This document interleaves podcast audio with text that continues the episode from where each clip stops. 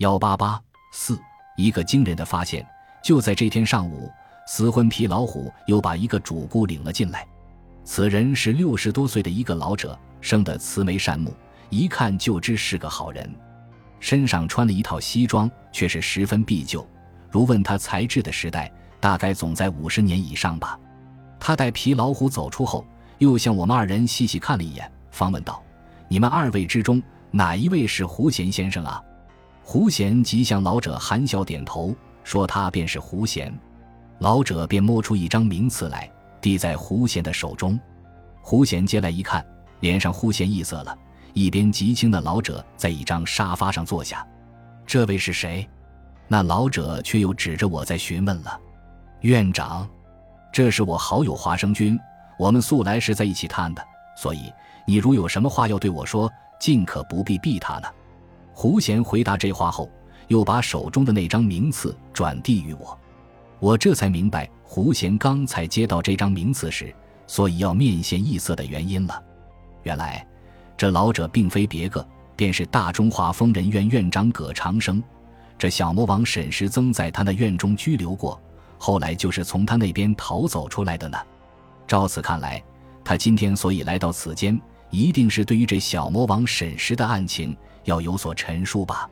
果然，只听他开口说道：“关于所谓小魔王沈石这个人，近来报上常常有得提起，大概你总不会不知道吧？”“不错，我是知道的。据他们说，他不就是从你院中逃走出来的吗？”胡贤说：“哎，倘然他真是逃走出来的，这在我良心上，倒也不负责任了。可是，在事实上……”却并不是这么样，葛长生好似十分负疚的神气，这是怎么讲？胡贤显然有点惊异了。就是我，何尝不如此？哎，是对你说了吧？他不是逃走出来的，却是从我手中把他释放出来的，只是外间不知其真相罢了。葛长生说这话时，神色间更是沮丧了。这真是一个惊人的发现。胡贤和我都不禁呆了起来。良久，胡贤方又问院长：“久知你是疗治精神病的一位专家，对于把这沈氏释放，绝不是毫无理由的。当然，这是几经检视之下，确知其己无闲相之后，方使把他释放出去。而就我一生说来，在我手中释放出去的疯人已有五千六百七十八人之多，一个个都在外面生活的很好，并不曾出过什么岔子呢。”这是葛长生的回答。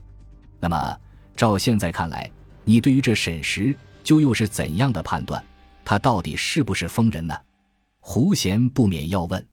为了他最近的那些行动，连得我自己都有些不相信起来，生恐我对他所下的那个判断有上错误了。换句话说，我实是不该把他释放呢。万一不幸如给外间知道了这事实，我正不知要给舆论攻击的如何的体无完肤，而我一生的名誉也就从此扫地了。如今我不胜良心上的负疚，所以要来求教于你了。葛长生又说：“院长，那么你要我给你效力些什么呢？”胡贤问：“我要请你马上把这沈氏激活到，如此我对公众方时有个交代了。指所有一切费用准归我独立担负。”老实说，只要能把沈时基活到，使我不再受良心上的责备，就是倾家荡产也都是心甘情愿的。这老院长说着说着，竟是发起杠性来了。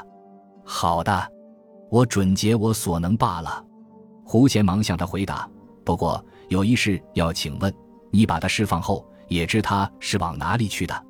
他有一个尚未出嫁的子子，出院后，他便同他子子去居住。而不把释放出院的消息正式宣布，却说是逃走出去的，也是出自他子子的请求。